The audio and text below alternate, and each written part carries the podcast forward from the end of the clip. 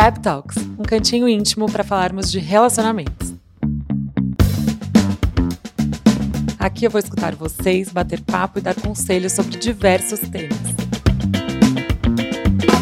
Ah, e também vou ter ajuda de convidados muito especiais. Então, espero vocês no nosso bate-papo semanal. Oi, gente, bem-vindos a mais um Fab Talks.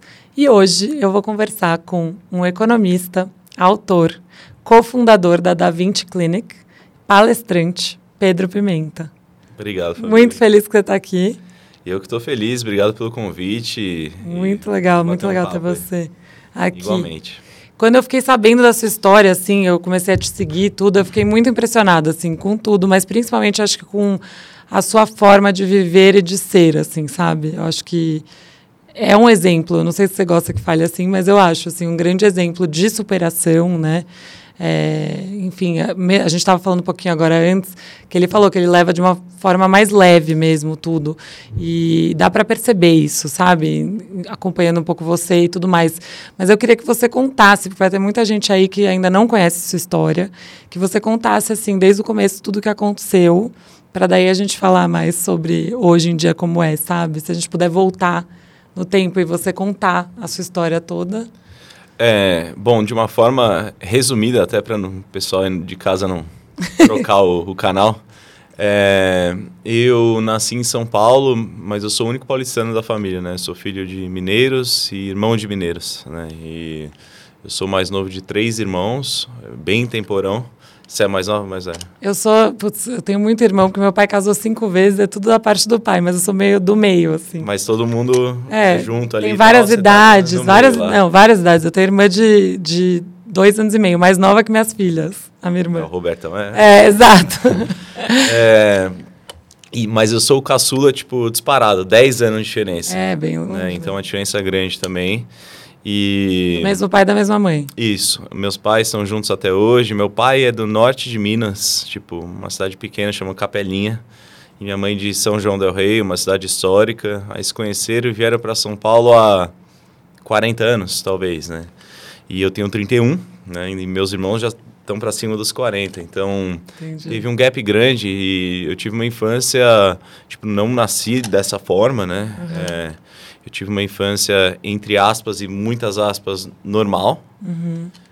E praticando esporte. E o interessante é que eu tive quase uma figura meio que paterna de, de, de três, né? Do meu pai e dos meus irmãos. Porque, uhum. sei lá, eu tinha 10 anos, eles já estavam concluindo a faculdade, um deles, né? E tal.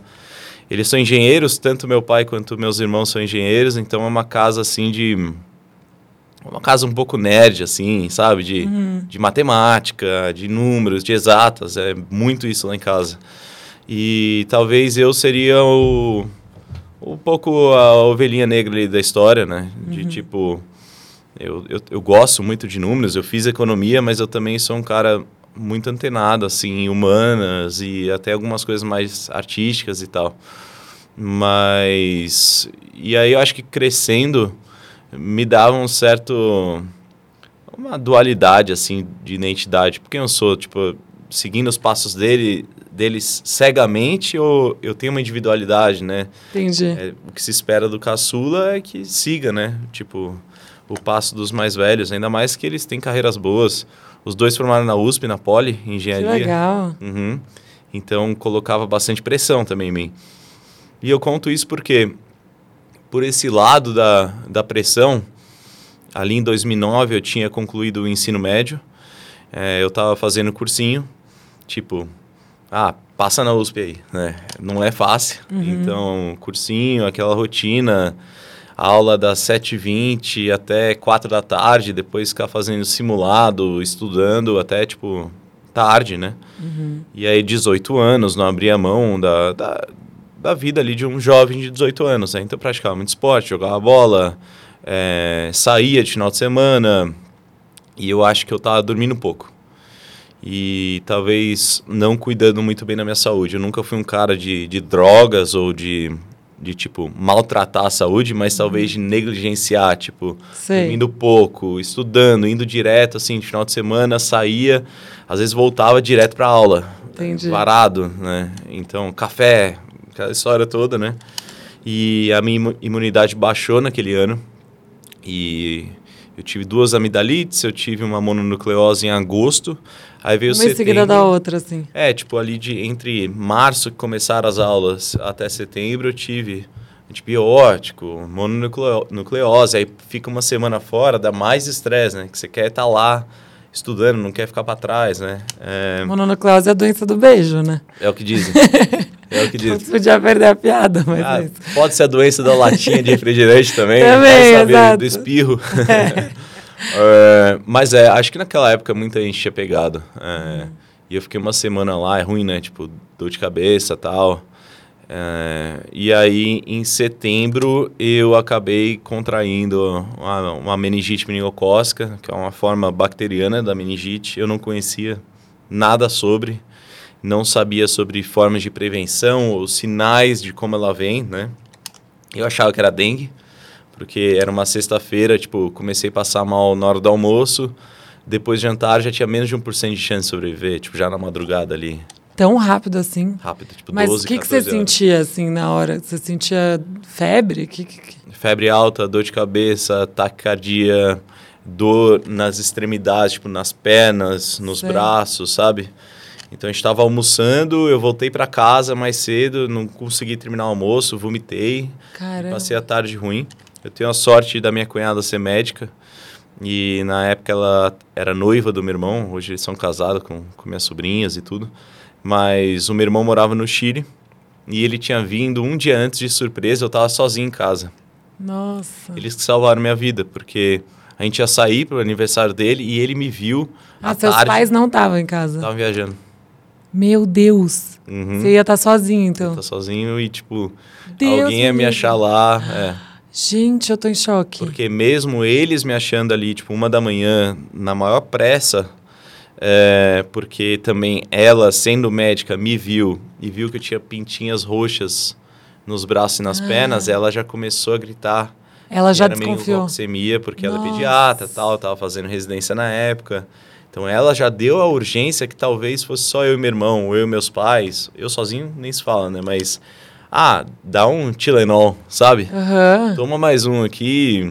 Vamos Não, ver e várias é que doenças, fica, queiram ou não, né? dão esses, esses sintomas, sintomas, é. né? Eu Exato. achava que era dengue, tipo, era mais forte do que uma gripe, Uhum. mais forte do que uma infecção alimentar. É, para mim era uma dengue, tipo, uma dor insuportável de cabeça, dor na, nos membros, né? Uhum. Acho que é mais do que uma gripe. Febre alta, confusão mental. E quando eu fui levado para o hospital, aí já era menos de 1% de chance de sobreviver, tipo, literalmente Mas você estava consciente? até fechar a porta da ambulância. Aí fechou, eu lembro dos médicos ali falando comigo, socorristas e tal. Aí, Aí já a última apagou. memória, acordei uma semana depois. É, de um. Caramba! É. E, bom, aí encurtando, né? Eu fiquei cinco meses e meio internado, foram dois comas. Uma baita luta, assim, pela, por sobreviver, né? E passei Natal, Ano Novo e aniversário no hospital. Nossa, e seus pais? Dezembro, Seus né? pais, bom, voltaram da viagem desesperados, né? eles pegaram é, 13 horas de avião sem saber tipo, como que chegaria. Nossa, que desespero. Falavam, vem logo, larga, tu, larga tudo, nem faz a mala, larga tudo aí, vem. Quando você chegou no hospital, já tinha o diagnóstico, então? Já, tipo, de Ah. menos de 1%, já na hora ali. Infecção generalizada, choque séptico, é, falência dos é muito órgãos. rápido. Muito rápido. Mu- É por isso que eu falo hoje em dia, tipo, eu, eu levanto muita bandeira da prevenção contra essa doença Que é através de vacina. vacina. Mas você tinha a vacina? Eu tinha disponível na época. Então, Uhum. anos 90, é, são cinco cepas, né? A, B, C, W e Y, Aham. que são as cinco principais ce- cepas da, da meningite meningocócica e bacteriana que rodam o mundo. aham. No Brasil, você vai ter uma época de prevalência da C, aí entrou a vacina da C, ela caiu, aí a B subiu mais, você tem alguma coisinha de W, acho. A sua era o quê? A minha acredita não teve a não bateu o martelo, Entendi. mas acredita-se muito que seja B. A vacina da B, ela chegou no mercado faz uns 10 anos ou 9 anos. Ah, entendi. E eu tive em 2009, então não tinha disponível. Hoje a gente tem a B e a gente tem a tetravalente ACWY.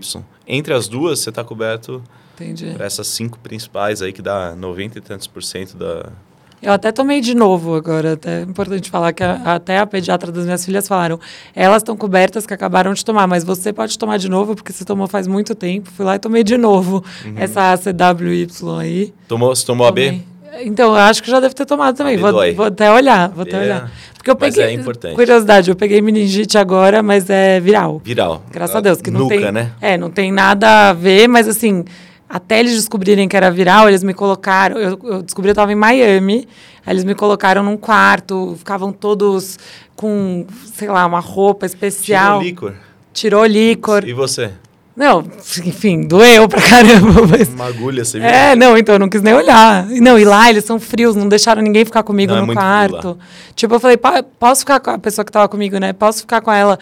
Não. Tipo, sozinha lá no quarto, ele enfiando a agulha lá. Enfim, mas aí eu foi curioso porque eles ficavam todos paramentados, porque eles falavam que se fosse bacteriana, é, eles até terem certeza que era viral, eles ficavam assim para porque pode passar, né? No começo, sim. Eu também fiquei isolado. É isso que eu queria saber, se teve essa coisa de quarentena. De... É, mas pensa, é, tipo, algum número, não quero falar besteira aqui, uhum. mas algum número entre 10 e 20% da população vai estar tá com a bactéria incubada. Tipo, presente. Jura? É, então nesse estúdio alguém deve estar tá com ela. É muito comum ela, o meningococo. É super comum. Só que. Tá todo mundo assim, né? É a grande minoria das minorias dos casos que isso vai ah. cair na corrente sanguínea e dar uma infecção é, generalizada, né? Uma sepse. Uhum. Então, assim, ao mesmo tempo que ela, sei lá, pode ser contagiosa, tipo, como que eu peguei? Muita gente pergunta. Não tem como saber. É similar à, à Covid ou à influenza. Sim. Então, pode ser alguém que espirrou, Pode ser, tipo, cumprimentar alguém, uhum. né? Pode ser beijo, pode ser é, qualquer coisa. É mucosa, né? Então, uhum. é igual a Covid. Dividiu um, uma garrafinha d'água com alguém, né? Mas isso não significa que pronto, né? Porque eu tive naquele momento, quem está perto de mim ferrou interna. Não.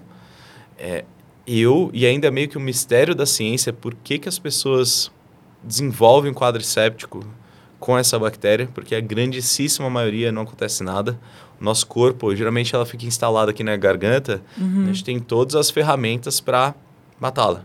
Principal, aí quem é vacinado é fica Sim. tranquilo, né? E aí, no meu caso. Tem gente que não vacina, gente. Acho que o principal recado desse, desse episódio é, pelo amor de Deus, vacina, sabe? Uhum. A gente tem essa, essa chance, né, de conseguir prevenir. É, é o que eu falo, assim, tipo. Ah, o ser humano é uma máquina de cálculo de custo-benefício para tudo, uhum. né? Tudo que a gente vai fazer, a gente pensa, calcula um benefício e um custo. Uhum. A pessoa vai calcular, puta, tem que sair de casa, tem que ir lá, às vezes vai ter que comprar a vacina e tal, às vezes é para os filhos, às vezes é para uhum. ela mesma. É, aliás, adultos, adolescentes podem tomar também. Ah, mas, putz, eu nunca ouvi, tipo, no meu ciclo próximo de alguém que pegou ah, putz, não sei quanto custa a vacina, ah, tem que ir lá no posto, tem que tomar duas doses.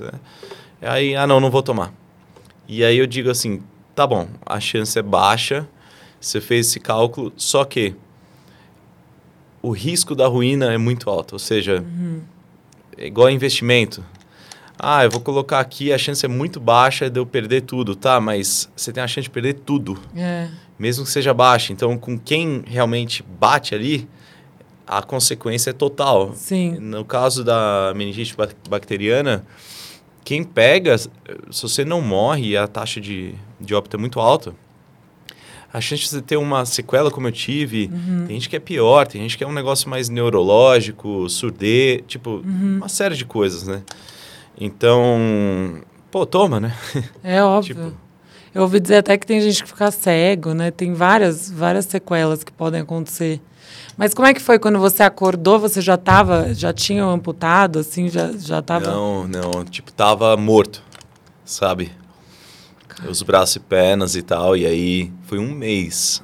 Para decidirem? Não decidirem, pra, tipo, Eles estavam tentando... Ah, entendi. E eu não tinha condição... Você não conseguia se mexer? É, eu não tinha condição, é, na verdade fisiológicas, assim, vitais ah, para passar por uma cirurgia de amputação de quatro membros. Então, entendi. eu ainda estava com é, pressão arterial muito baixa, nesse período. E aí, um mês ali esperando foi um momento muito difícil, porque tinha que trocar a bandagem duas vezes ao dia, é, morfina pra Nossa, caramba. A é, dor que você deve ter sentido. é meu muito. E aí, é, chegou um ponto que eu peguei uma infecção hospitalar, Não É. acredito. Aí começou a subir febre e tal, aí falaram, não, vamos, vamos fazer a cirurgia. E aí mandaram lá pra sala de cirúrgica, no segundo coma, Mas aí você tava consciente nessa hora, quando Tava. falaram. E foi um momento assim, eu, eu, eu falo muito disso, tipo, e não é pra chocar ninguém nem nada, mas é, é algo mais filosófico de tipo, é muito estranho você ir pra uma sala cirúrgica com poucas chances de sair dela, conscientemente. Então, tipo, Nossa. despedir, sei lá, alguma coisa acontece com a gente sem a gente saber, um acidente, alguma É. coisa. Agora, você saber que na da- data tal, tipo, vão te levar lá, os última, a última vez que você vai ver sua família, talvez, sabe? Aham. Rolou uma despedida, assim, pra mim, muito clara. A família inteira foi lá. Então, é, foi um, foi um período, assim, difícil, né? Mas sobrevivi. Você É. foi um milagre, né? Foi. O pessoal hoje ainda é um case é, do hospital. E aí eu sobrevivi e, e assim, eu tava feliz por estar vivo, né? Quando eu acordei, não sabe se acordou no, no multiverso, né? Tipo, se outra versão sua morreu e essa aqui, tipo, é muito estranho, porque quando você entra no coma, você não... É como se aí você entrou em outro dormido coma, você ficou vários dias em coma duas também? semanas dessa vez. Duas semanas. É, e aí eu acordei, aí vi que tinha amputado e tal. O começo foi difícil, mas aí eu, logo eu fui pro quarto do hospital depois e fui me recuperar lá. Fiquei mais uns três meses lá. É, o total foram quase seis de, de- de internação. Era aí já 2010, né? Já tinha virado. Aí teve a cirurgia, aí ano novo tal. É, e, e aí no quarto também ao mesmo tempo que a situação era difícil, tipo, minha família, minha família tava lá todo dia. Foi um baita momento assim de união, meus amigos, É isso que eu queria saber, como as pessoas reagiram, se te deram muita força, como que foi? muito, muito. É. Ai, que bom. É, eu tive assim, eu, eu Isso falo é que meu maior né, privilégio é nessa isso. é. Essa base, tipo, o resto a gente constrói, né? Uhum. Tendo, tendo saúde, que no caso ali eu tava um pouco difícil, mas Sim. É, e tendo uma base sólida, familiar, de apoio, de amigos, né, é uma coisa que te ajuda nesses momentos difíceis a, a passar por eles, né? E no meu caso, eu, eu tive muito isso, assim. Minha família é maravilhosa, meus pais, meus irmãos, primos, tios, é, os amigos. Então a gente ficava... Naquela época não tinha, assim, celular. 2010 ainda era bem o começo, né? Sim. Então, Não era smartphone, né? Acho não que era... Era Nextel. É.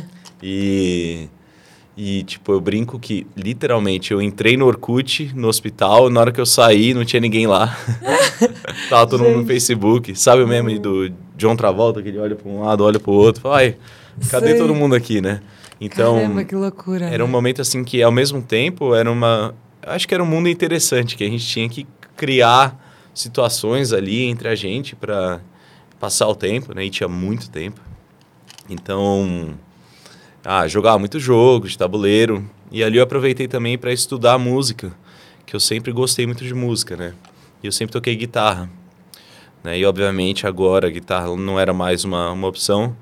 Então eu comecei a estudar produção musical naquela época. Que legal. Aquele era o meu tchan na época, sabe? Mas nessa época você já tinha essas próteses? ou Não, ainda no hospital. Ainda no hospital? Notebook do meu irmão ali e tal. Aham. Caramba. E aí, quando eu fui para casa, eu continuei esses estudos. Eu estudava 8, 10 horas por dia.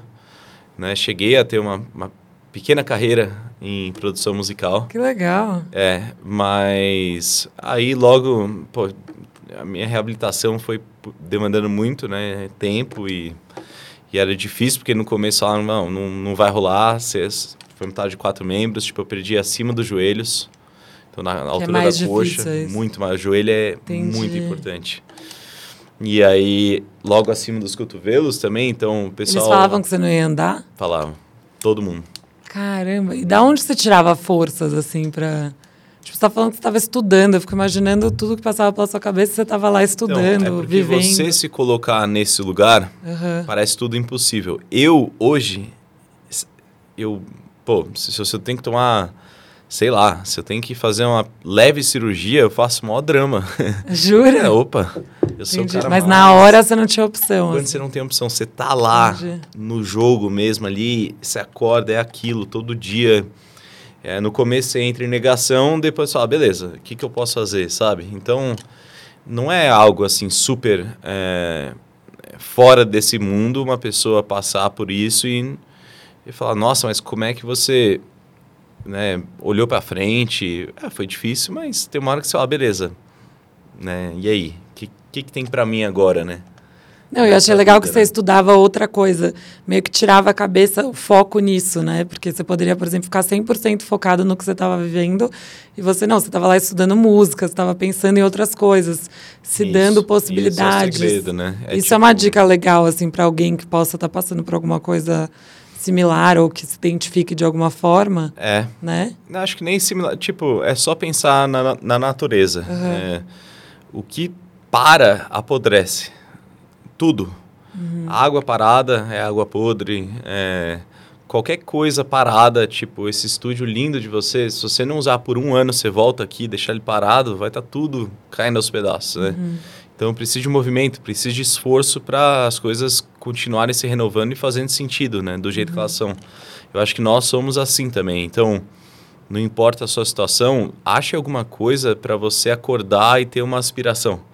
Né? Tipo, pô, beleza, eu tava estudando música queria ser bom naquilo. Então eu acordava empolgado, comprava vários cursos e tal, e equipamentos, e eu e estudava aquilo. Mas logo rolou uma transição é, onde depois de tanto tentar me reabilitar, não deu certo. E eu fui para os Estados Unidos. é, na época o dólar era 1,80. Ajuda, né? É, Raju, hoje tem um lenço aí. É, e assim, a gente nunca foi rico lá em casa, mas também nunca faltou nada. Meu pai é engenheiro, tudo, sempre trabalhou duro. E como um bom mineiro, sempre fez uma poupança. Mas nessa hora, um pai vai até o final. É, lógico. Até o último centavo, tipo... Mas por quê? Você foi né? pra lá porque eles falavam assim, ah, você não vai andar, você viu que faltava alguma coisa aqui, você falou, eu vou andar. Você, você pôs isso na sua cabeça ou não? Você não tinha essa expectativa Não nessa hora? Não, era Você teimoso. falou, não, eu vou andar. Eu sou um cara teimoso. é uma isso te ajuda minha. bastante. É. Ajuda e atrapalha. Não, e resiliente, né? É, eu. Muito resiliente. Tipo, eu vou até o final. é, e aí, quando eu cheguei lá, na, na, na, na clínica lá, tipo, um lugar mais famoso, assim, em Chicago. Putz, eu nunca tinha ido pra Chicago. Lá é bonito pra caramba. É bem no centro, na área bacana lá. E aí, o cara lá chegou e falou: Ó, a chance é baixíssima, não pega nenhuma prótese tecnológica, não gasta dinheiro da fa- da família nisso, pega mais rudimentar possível só para ver, mas a chance de você desistir, deixar as próteses no armário é alta.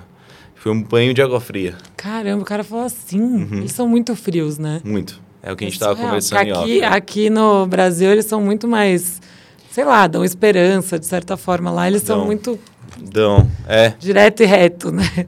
e ele foi muito direto e reto.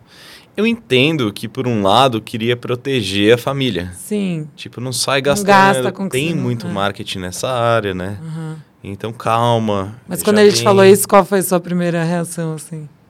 Ah, eu era um jovem de 19 anos. é, e assim, eu falei, pô. Eu acho que um pouco até rebelde, tipo, ah, Aham. vou provar pra esse cara, sabe, que, que vai dar. E aí, três meses lá, não deu. Jura? É, tava na cadeira de rodas, engordando, comendo aquelas pizzas lá de Chicago. parece uma torta. Sei. E. Hum, aí eu já tava quase no final do. Já do- lá do tratamento, faz- faltava umas duas semanas. Vi um vídeo de um. De um rapaz amputado na internet, no YouTube. YouTube naquela época, 2010. Aham. O gatinho, né? O irmãozinho que mordeu Sei. o dedo do O irmão. dedo do irmão. Era aquilo, né? Eu não sei se você lembra. Esse, Lembro aliás, esse muito. era o vídeo mais vídeo na época. É. E por um acaso, meu, eu achei o vídeo de um cara amputado de três membros, né? Ele tinha uma mão, ele foi atropelado por um trem e tal. Surfistinha e tal, um pouco mais velho que eu. E um vídeo dele andando assim na, nas calçadas lá de San Diego, descendo, desviando dos pedestres, enquanto ele falava pra câmera.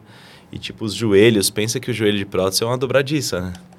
Tipo, perdeu na altura da coxa, tem que ter alguma coisa para dobrar. Ele também tinha perdido acima Também as duas assim, é. E eu nunca tinha visto ninguém. Meu irmão na hora falou: "Não, isso é tela verde". Tipo, é impossível. Todo mundo falou que é impossível. Meu irmão tentando e o cara controlar ágil, não... assim, com agilidade, tudo. E naturalidade, sabe? Com tipo, segurança naquilo. E eu falei, cara, não é possível isso. E no final do vídeo tinha um logo da empresa. E eu tinha ido num congresso seis meses antes de próteses para tentar me informar. E aí lá eu, o vice-presidente dessa empresa me deu o cartão dele, assim como vários outros me deram cartão, porque eu compro quatro vezes quatro, né? Sim. Só que aí eu não dei bola. E aí eu Mas nessa época você andava de cadeira de rodas. tava na cadeira de rodas em casa, posicionado ali no computador, sabe? Alguém Minha mãe, tinha te- meu, meu irmão me empurrava, aham. colocava ali, né? Tipo, não, tinha independência pra nada. E aí eu falei, meu, eu preciso ligar pra esse cara, tal. Aí o meu irmão pegou ali a, a minha mãe pegou o cartãozinho que eu tinha guardado na mala. Eu guardava os cartões todos. E aí tava lá o vice-presidente da empresa, liguei pro cara, não atendeu a primeira vez, di- direto pra caixa, liguei a segunda, direto pra caixa, aí meu irmão, cara, desiste, nós estamos indo pro Brasil. Pedro, eu sei que é difícil, sabe? E- Meu irmão sempre foi um cara assim, pé no chão, tipo, não sonhe muito alto, assim, no sentido de Pra você não se frustrar, né? não me machucar É. né? E a família já tava bem machucada. Falei, cara, última vez, liguei do, do Skype, né? Tocou, ele atendeu. Aí ele lembrou de mim e falou: Ah, e aí, você tá no Brasil, você tá andando? Porque quando eu conheci ele lá, ele tinha falado desse loirinho californiano. Ah, ele tinha falado. Inclusive anotou o número dele atrás do cartão. E ele falou: ó, a gente tem uma clínica em Oklahoma. Na verdade, a empresa é gigante, são 800 clínicas nos Estados Unidos inteiro Caramba. chama Henger. É a maior empresa de reabilitação de amputados do mundo. E a gente tem uma unidade em Oklahoma que é tipo. A gente trata de casos mais difíceis e principalmente veteranos de guerra. Ah, Eu nem dei bola pra ele. Quando eu vi o vídeo, liguei pra ele. Ele, ah, e aí, você tá andando e tal? Eu falei, cara, não tô. Eu tô em Chicago, arrumando as malas. Ele, cara, você tá em Chicago? Eu falei, tô. Eu falei, pô, eu, eu pousei em Chicago agora e liguei meu celular, tinha duas chamadas perdidas e entrou sua ligação. como assim? É, Gente, era muito pra ser. é muito louco. É. Aí eu Eu falei, acredito caramba, muito né, nisso, cara? Sexta-feira. Aí eu falei pra ele, ô, Kevin, é, se você puder me ver semana que vem, ele falou, não, ó, eu tô indo fazer uma palestra aqui perto do aeroporto amanhã cedo, então eu vou hoje na sua casa às 10 da noite. Aí minha mãe falou, não, não, não, não deixa ele vir, não fiz comida e tal. Eu falei, cara, vem. E desliguei, sabe? Lógico. Não- porque é, o não eu já tinha, Aham. eu tava numa posição onde eu só tinha não, né? E esse cara, pô, ele tava muito confiante, né? E tipo, segundo ele, é, não tinha nem na Henger e nem assim um caso conhecido é, de amputação iguais às minhas, né? De quatro membros, acima das articulações, de sucesso, ou seja, usar a prótese o dia inteiro e ser independente. E ele viu, tipo, quando ele me viu no congresso, ele viu assim como que eu teria alguma. Hoje eu converso com ele, ele é tipo um padrinho para mim. É, Imagina o carinho que você tem também, né? é, ele é tipo um pai lá dos Estados Unidos para mim, passava Thanksgiving, Natal na casa dele. Que legal. É, e, e ele falou, cara, quando eu te vi lá, eu vi alguma coisa em você, tipo, tive um, um feeling que você seria essa pessoa. E eu te dei o cartão e você sumiu. Não, e pra ele é legal, né? Ter um case Super. desse, sabe? Pra É, mostrar empresa, pessoas. porque Isso. foi o que aconteceu, né? E, resumindo, lá vou eu lá para Oklahoma, né? Eu dou check-out da, lá de Chicago, de tudo. Convenci minha família, falei, tipo, a pressão de eu estar gastando dinheiro deles era enorme Lógico. em mim. Lógico. E, mas eu falei, ó, é a última, prometo. Eu já tinha ido em quatro clínicas. E aí eu cheguei lá em Oklahoma com quatro, cinco veteranos de guerra. E grandes amigos hoje em dia. Uhum. E estavam lá, todos tinham perdido as duas pernas acima dos joelhos, ou seja, aquele é um centro que estava especializando nisso, mas eles não tinham de quatro membros. Pensa que quatro membros é muito mais difícil. Tipo, perder as duas pernas acima dos joelhos já é muito difícil. Você gasta três a cinco vezes mais energia só para andar. Só que Caramba. tendo as mãos, você segura no corrimão. Sim. Você Você segura uma bengala. E a própria cadeira. Se tiver com cadeira, você empurra a É, cadeira. não, lá era proibida a cadeira. Ah, lá não pode. Não, tá, é, lá era uma característica deles. Uhum. Chama bootcamp, é um treinamento militar. hoje eles seriam cancelados. Não existe mais nessa forma. Esse Porque é muito intenso, assim. E verbalmente, tipo, abusivo. Entendi. Então, eles eram muito duros com a gente. Uma coisa assim absurda. É, tipo, teve um dos veteranos lá que ele saiu xingando todo mundo, pegou a cadeira de rodas dele, colocou na caminhonetona dele lá e foi, largou o programa. Não acredita. Uhum. Caramba. Falou, isso aqui é, é mais bullshit do que o treinamento lá que eu fiz no exército e tal, e largou. Mas eu não tinha nada a perder, então eu, eu Você comia foi de sapo. cabeça aberta. É. Mas não foi fácil. Chegava no hotel, chorava, tipo, Nossa. tirava a prótese, saia sangue, dava pra encher uma caneca dessa. Sério? Todo dia, suor, é. Aí remendava, botava aqui, band-aid, não sei o quê. Aí é uma meia de silicone que a gente põe na perna, assim, né, pra proteger. Uhum. Enfia lá a perna aqui na, na prótese e vai. Né, e... E era tipo essa que dias. você tá ou era Não, tipo... era essa, só que em vez de ter o joelho, deu, hoje eu tenho 1,75, sei lá. Uhum. Eu tinha 1,40. É uma baixinha. Entendi. Na ideia de pra começa o mais baixo possível ah, e a gente entendi. vai crescendo, né? Entendi. Então foram 20 dias, Nossa, tipo, absurdos. Né? A gente ia pra campo de golfe e ele, tipo, ele jogava muito bem golfe, eu sabia disso. Aí ele catava lá, isolava a bolinha, tipo, em Oklahoma. Eu tô falando aí de, tipo, sei lá, é, dezembro até que a, a temperatura lá não era ruim, mas depois a gente volt, eu voltei lá para a segunda fase em maio do, do, do, ano seguinte, sei lá, março, que já é um uhum. calor. Isolava a bolinha por querer e mandava a gente buscar. Então a gente saía andando e grama você fica mais confiante. Mas tudo cair. isso para você acostumar com a prova. Treinamento intenso. Mas aí você estava começando pelas pernas, você nem estava focando nos um braço. braços. Eu odiava, eu tinha um braço muito similar a esse, que é o mais rudimentar que tem. Isso aqui é tipo tecnologia da Primeira Guerra Mundial. Sério? É um cabo, né, que puxa. Só que é muito funcional. Mas você puxa por onde? Ele tá preso a, minha, a, tipo, a correias. Então, quando eu faço esse movimento, ele, eu ah. tipo, freio de bicicleta. Estou puxando esse cabo. Ah, com o próprio movimento do ele, ombro, do braço. Do braço. E eu tinha maior preconceito, porque, poxa, tem mãos biônicas aí que a gente vê no, na TV, né? Por que não essa? E depois fui descobrir que isso aqui é muito mais funcional. No dia a dia, assim. Só que eu não gostava. Só que aí depois que eu comecei a andar, andar, andar, andar, andar, na hora que eu tava andando e comecei a subir minha altura, me dava muito medo de cair e não ter proteção.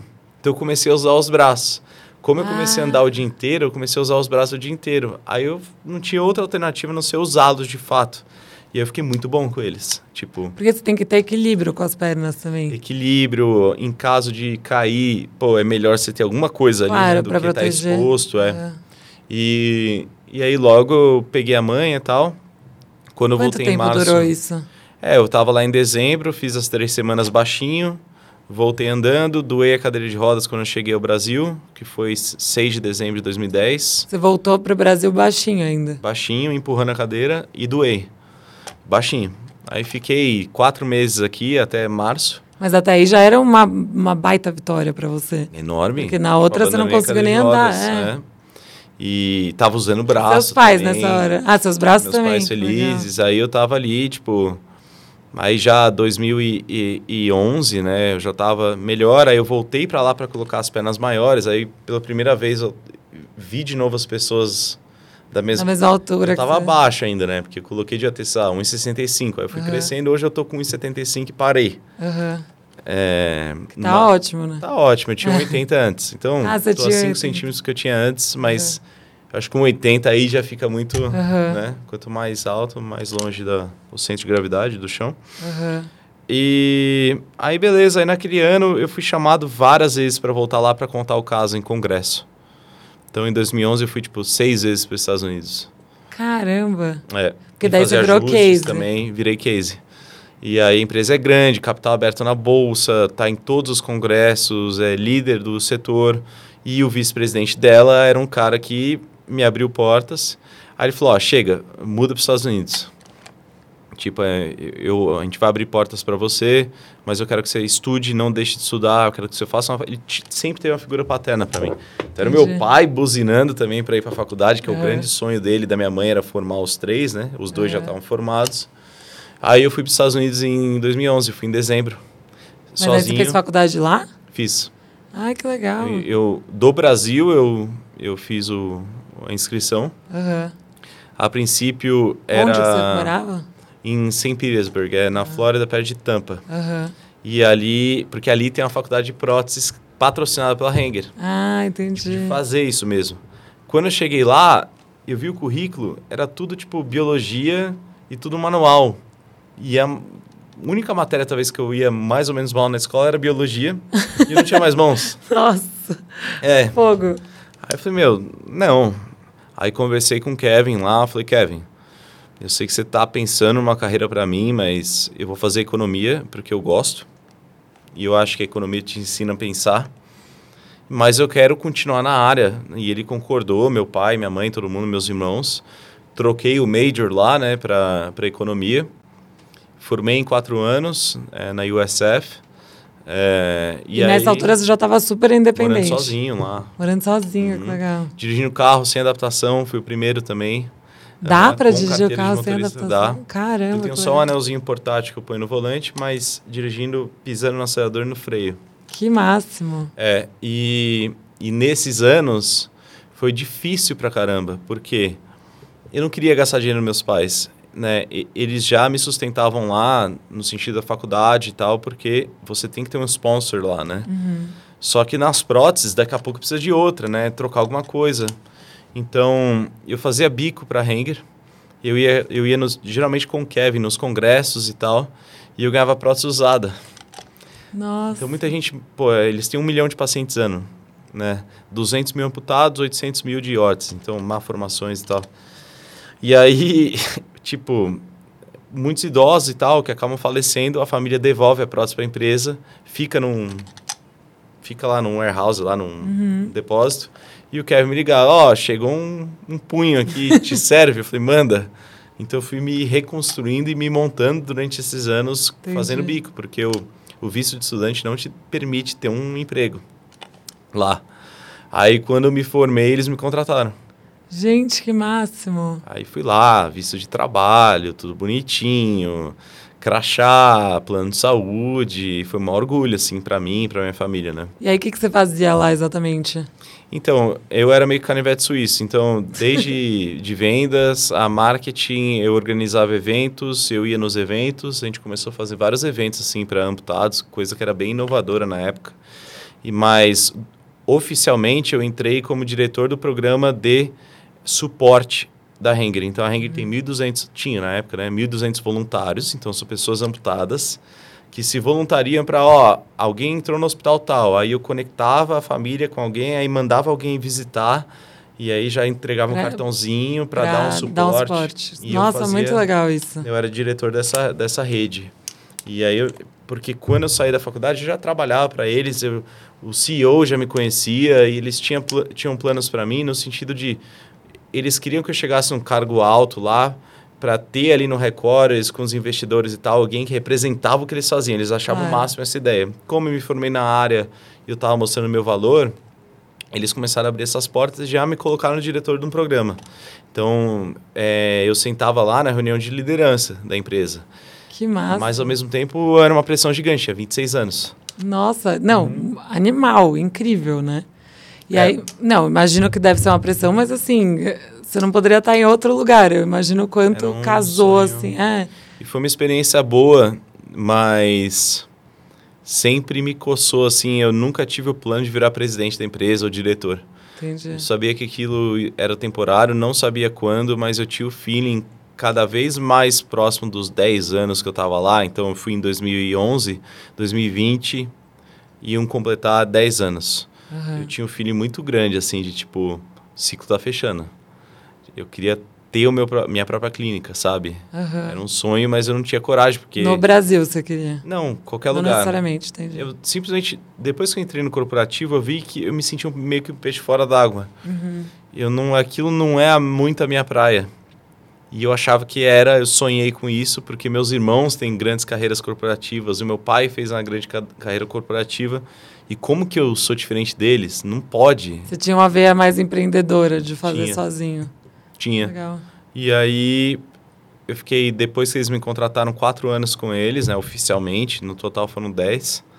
E, e aí o tempo ia passando e eu falei, cara, Tipo, isso aqui não, não é, é pra mim. isso. Aham. Né? En- engraçado, né? Tipo, anos e anos tentando ser contratado, sonho de ser contratado, fazendo bico. Ah, que- trabalhando de graça. E de graça mesmo. Tipo, não era uma palestra que eu fazia para eles, ou uma viagem, ou treinar um amputado em troca de uma prótese. Era quando precisasse, quando tivesse, eles me davam. O resto era de graça. Mas nada de graça nessa vida. Eu acho que o jovem entre 20 e 30 anos, ele não tem que querer muita coisa, ele tem que querer experiência. Isso é, É. o que tem de mais valor. Isso é um outro, Networking experiência. uma outra lição bem importante. Então eu tava tendo muito networking, eu tava com os caras nacionais, seniors da empresa, viajando com eles, dividindo avião com eles, hotel. E eu lá, molecão, então pra mim, opa, não precisa me pagar não. Me- Eu estando entre vocês aqui, eu tô feliz, né? Bem legal. E, e aí veio a pandemia e aí eu acabei voltando. Aí você voltou pra cá e aí você fundou a sua empresa, é isso? É, são assim, alguns fatores, né? Hum. Eu não sei se eu tô. Pô, você pediu pra contar minha história, agora vai o podcast inteiro uma pergunta só. Não, eu tô amando. É assim que funciona. Eu não, eu nem olho direito esse roteiro nunca. Teve uma menina que me mandou uma vez a prova que você não olha. Eu tava assim, ó, tipo, de ponta cabeça. Quem É escreveu? assim. Não, elas que escrevem as coisas. Eu só tenho isso como base mesmo pra ver se eu tô esquecendo alguma coisa de perguntar. Mas é, eu tô te fazendo mil perguntas ao mesmo tempo. É, a gente tá tava reparando. conversando. É. Mas. A ideia é essa, ficar fluido, entendeu? Certo. Não ficar tipo pergunta e resposta. Lógico, não, tá bom. É. Mas teve uns fatores, assim, pra volta, né? Uma é Aliás, esse eu acho que fica mais alto, né? Também, se puder. Não, senão tá bom aqui. É. Hum. Tipo um certo esgotamento.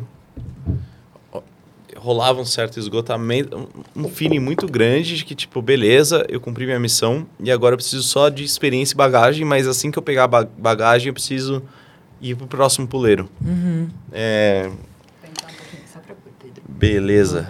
Obrigado, Bárbara. Aí. Então, bom, aí, volta ao Brasil. É, eu escrevi um livro em 2013, ele foi best-seller, rolou muita coisa aqui, mídia, rolou O seu livro chama como? Superar e Viver, É, que é o nome do título do, do tio da palestra e tal. Aham. E, pô, ele rodou muito, abriu muita porta aqui no Brasil, eu tava lá, né, eu, tipo, não tinha nada aqui. As pessoas não te ser conheciam aqui. aham. conhecia, não tinha uma carreira, nada, Aham. né? Eu fui com 19, 20 pra lá, né? Você que escreveu o livro. Sim. Que legal. É, teve uma ajuda de ghostwriter também Sim. ali, de, de editor, mas ele abriu porta. Só que ele esfriou, deu dois anos, ele esfriou, convite de palestra Aham. e tipo, beleza, foco nos Estados Unidos e é isso, Brasil só pra visitar, Natal, etc, né? Aí, em 2017, eu tava lá, eu tava, tipo, recém-contratado, né? Eu formei em 2016 e tal. E aí, eu morava na Flórida, lá em, perto de Tampa, né? E rolou o furacão Irma, que Ah, eu lembro. ia destruir tudo. O governador chegou na TV e falou, ó, você que tá me ouvindo, se você não sair, você vai morrer. Ele falou literalmente isso. Gente, If you don't leave, you're gonna die. Que e eu na academia, assim, parei, todo mundo parou. que Aí horror. começou, corrida para supermercado, tudo, aquele cenário. Caos, né? Caos. De filme. E, tipo, passei por vários mini furacões lá, furacão categoria 1, nesse meu período lá. Quem mora lá não liga. Não sai de casa, dificilmente, a não ser que você seja obrigado porque você está em área de inundação. Eu, eu morava em prédio, o negócio foi piorando, piorando. Liguei para meus amigos e tal, falei, ó, a gente tem que... Amigos brasileiros, um, um que tava morando em Miami outro lá de Tampa mesmo. Falei, ó, cara, vamos, embora. Não tem como. Avião já tava caríssimo. Falei, a gente vai ter que sair de carro. E aí, um desses amigos, os pais moravam lá em Atlanta, que é o estado acima, né? Aham. Falei, não, vamos lá pra casa dos meus pais, tal, a gente dá um jeito, dorme no chão, não sei o que e tal. E aí esse amigo de Miami, ele, ele é aqui do Brasil, amigo de infância, assim, irmãozão meu. Ele e a esposa estavam com visitas, né? Que eram duas irmãs e uma mãe, que é amigo dela de infância e tal, e tava visitando, dizem, não sei o quê. Ele falou, ó, tá com as três aqui. Aí meu amigo falou, pô, leva todo mundo, vamos embora. Que a situação é, tipo, caótica. E a gente foi, em vez de seis horas de carro, que era o normal, foram 21, Caramba. 21 sem parar. Só para abastecer, fila, tipo, quilométrica para abastecer, gente brigando por gasolina. E aí chegando lá, pô, uma super família de amigos e de músicos. Eles têm padaria lá, mas são músicos também. Então foi uma semana de churrasco, de música, de não sei o que, foi muito gostoso. E aí eu acabei conhecendo minha esposa lá, que era uma dessas Ah, meninas. vai lá, não acredito. É, Era uma das a visitas. Marcela, era. Gente, que E legal. aí, na época, tal, a gente se engraçou, não sei o quê. E Se ela. engraçou. Tá, é, se engraçou, eu acho. Giro de tiozão, né? Ai, Corta aí. não, deixa engraçou. Gostei. Ah, meu. Ah, meu. Tudo bem, faz parte. Ah, ainda bem que quem falou engraçar foi você, não eu, porque se fosse eu, eu ia ter te feito babar. Ele babou a aguinha dele. A cara dele. Vou mostrar já aqui, ó. Se alguém reparar e tem toque. falando, Eu não Pronto. consigo deixar de ver a mancha na camisa Ele dele. falou e pff, não adianta. põe em preto e branco às vezes, né? É. Não, mas tá aqui. Peço perdão. Faz parte. Voltando. O que a gente tava falando? Você se engraçou com a sua esposa, É, a Marcela. a Marcela. É, a gente conheceu lá, se Gente, que engraçou legal que vocês se conheceram nessa situação, né? nessa situação, De fugindo do, do refugiados. Aí ela foi embora pro Brasil, ela é médica e tava fazendo o primeiro ano de residência em anestesia, Nossa, anestesiologia, em Ribeirão Preto. Então, tipo, eu lá e ela em Ribeirão, aí começou o namoro à distância. Cara, E por coincidência, tem uma palestra minha no, num TED Talk, é, que na época tinha 60 mil visualizações, foi em 2013, foi o que inspirou o livro, tipo, era aquilo, né? E já estava já morto ali nos algoritmos do YouTube. Quando eu conheci a Marcela, o algoritmo reviveu e foi para 300 mil. Sério? E aí começou a chover convite de palestra. Que legal. E aí começou a chover palestra no Brasil. Aí eles me voavam para cá e eu consegui manter o relacionamento. Ai, que massa. E ela ia para lá também no Isso foi que ano? 2017. 2017. A gente começou a namorar em novembro. E aí levamos 2018 e também por isso assim eu consegui fechar uns contratos legais aqui de tipo anuais com empresas que me traziam tipo quatro vezes por ano para cá. Então muita coisa eu consegui fechar e, e manter o relacionamento. Então tipo eu viajava lá para os congressos e fazia home office do Brasil Ah, e fui nessa tocada. Então, 2020, a Marcela tinha, em fevereiro, acabado de terminar a residência e ficou aquele negócio, quem vai? Ela ia morar lá, que é muito difícil o médico, tipo, fazer o revalida, fazer né? tudo de novo nela. Ou eu voltava, tipo, eu tava tirando o green card, tava lá, meu, com meu emprego, sabe? Não tinha, assim, eu sempre quis ter uma clínica, mas eu não imaginava que seria no Brasil, não tinha plano de voltar. Entendi. Aí, pandemia. Eu vim dois dias antes de fechar. Sorte. Meu Deus. Eu vim, tipo, fevereiro ou março, tipo, dois dias antes do Trump fechar, Aham. eu vim. Na hora que a gente viu que a gente pensava que era algumas semanas, né? Na hora que viu que o negócio era realmente Longo. longo, pra caramba, alugamos um apartamento e eu fiquei fazendo home, home office daqui. Uhum. Meu, comida boa. É, meus pais moravam cinco minutos de um lado. O meu irmão tinha voltado do Chile, do meio. Uhum. Já é, tava com a minha sobrinha, né? Tipo, É muito bom estar com a cinco família. minutos né? pro outro. É. E eu lá de home office e tal, no começo não podia ver ninguém, né, por causa da pandemia, mas depois foi liberando, tipo, uma rotina muito legal. No bairro que eu cresci, tipo, meus pais lá, então amigos de infância lá, então toda semana alguma coisa, né? E lá nos Estados Unidos eu tinha meus amigos, mas eu não tinha uma vida social tão intensa, então eu era muito sozinho, morava sozinho, viajava sozinho, check-in em hotel sozinho, né? E ali morando com a Marcela, é, a família dela aqui de Limeira, então de final de semana ia para lá, ia interior, pô, churrasco. A família dela desde o começo me abraçou. Que muito legal. assim, tipo, os primos dela são grandes amigos meus hoje. Então foi uma vida que eu falei, pô, não tá ruim. Aí é, veio a ideia. Eu falei, comecei a. em- primeiro eu falei com os concorrentes ali, né? As clínicas aqui, as empresas. Como que é a estrutura aqui para isso, assim? Então, a estrutura é muito precária, no sentido que nos Estados Unidos é, são os planos de saúde que custeiam 90% do mercado americano. Aqui o plano de saúde não vê próteses como próteses. Eles não pagam. As próteses que o plano paga são aquelas implantadas no ato cirúrgico. Então, a pl- prótese de quadril, Sei. de joelho, mas isso aqui não paga. Então, o mercado Caramba. privado, o mercado, meu, é, de muita resiliência, rola muita vaquinha tal, mas tem clínicas aqui privadas e tem um mercado rolando. E tem o SUS lá, a parte mais do governo, mas a tabela do SUS não atualiza. Eu fui entendendo isso, né? Que até hoje não atualiza, tipo, não dá nem para cobrir os custos, o que o SUS paga. Aham. Então, quem faz SUS é aquela clínica minúscula que nem vê o paciente, manda pelo correio. Então, assim, é parte da minha missão é contribuir para a área como um todo, não só para Entendi. minha empresa. A empresa eu acho que é um, um passo para isso.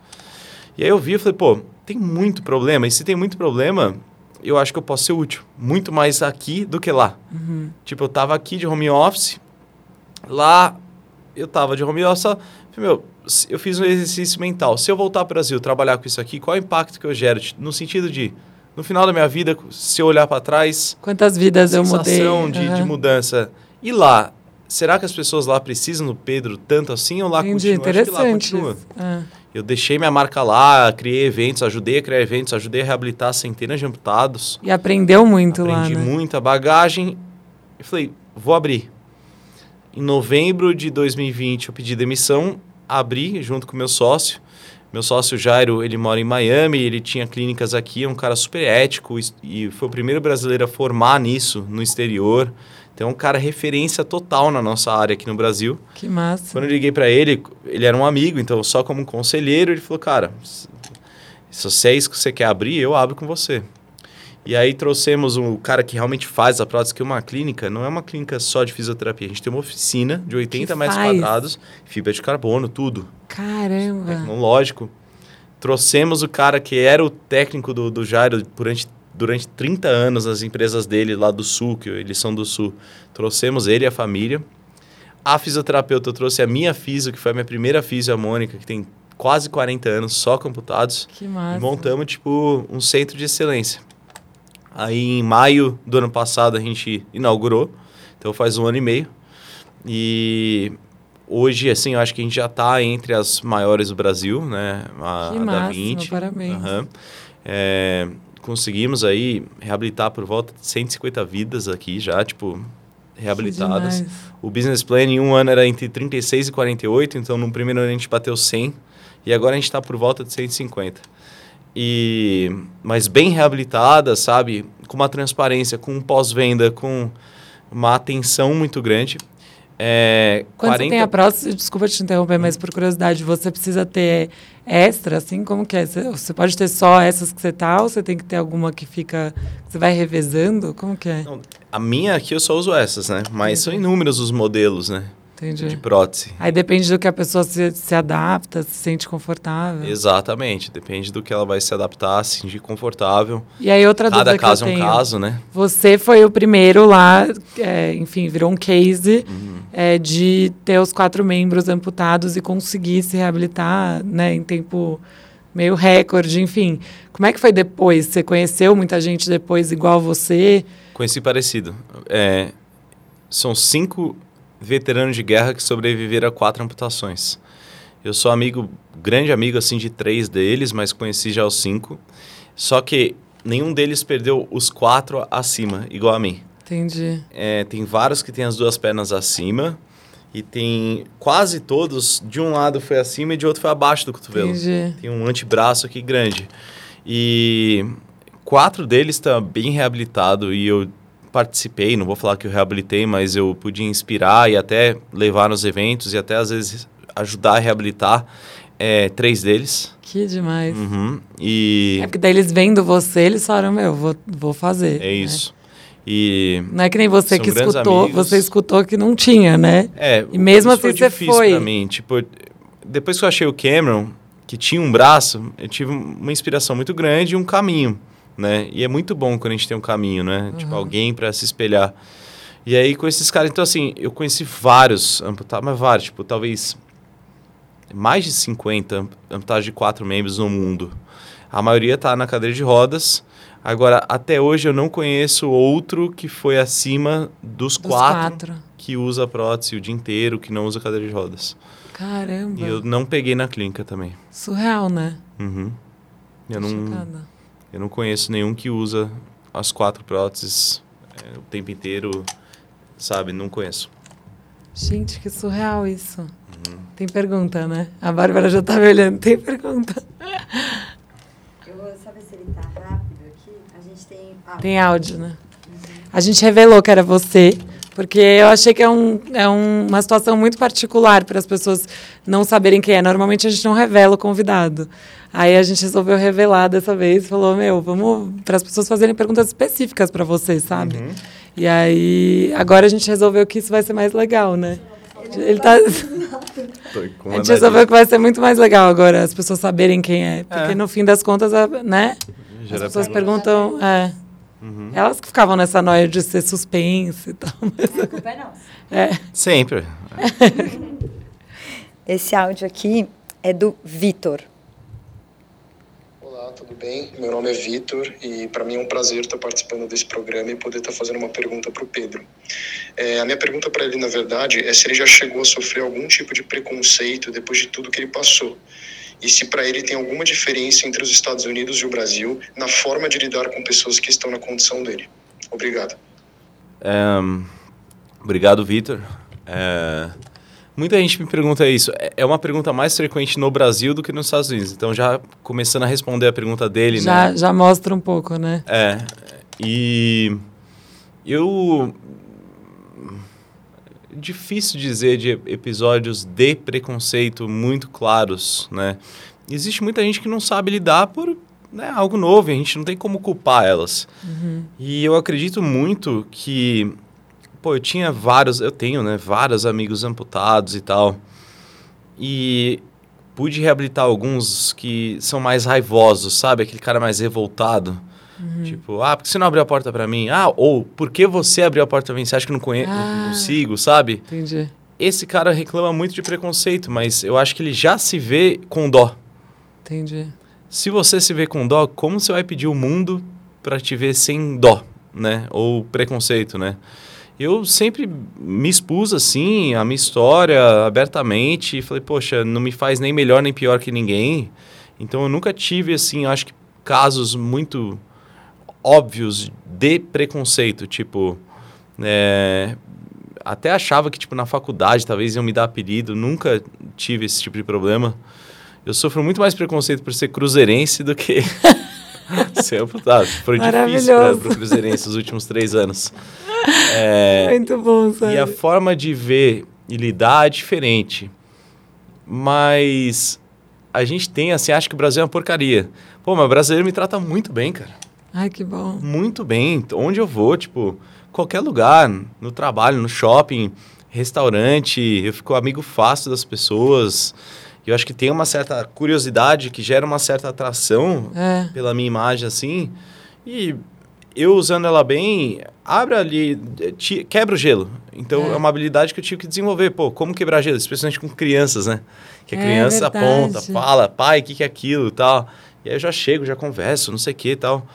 Então, eu não senti muito isso. Nos Estados Unidos, a diferença é: um cara como eu é visto como veterano de guerra.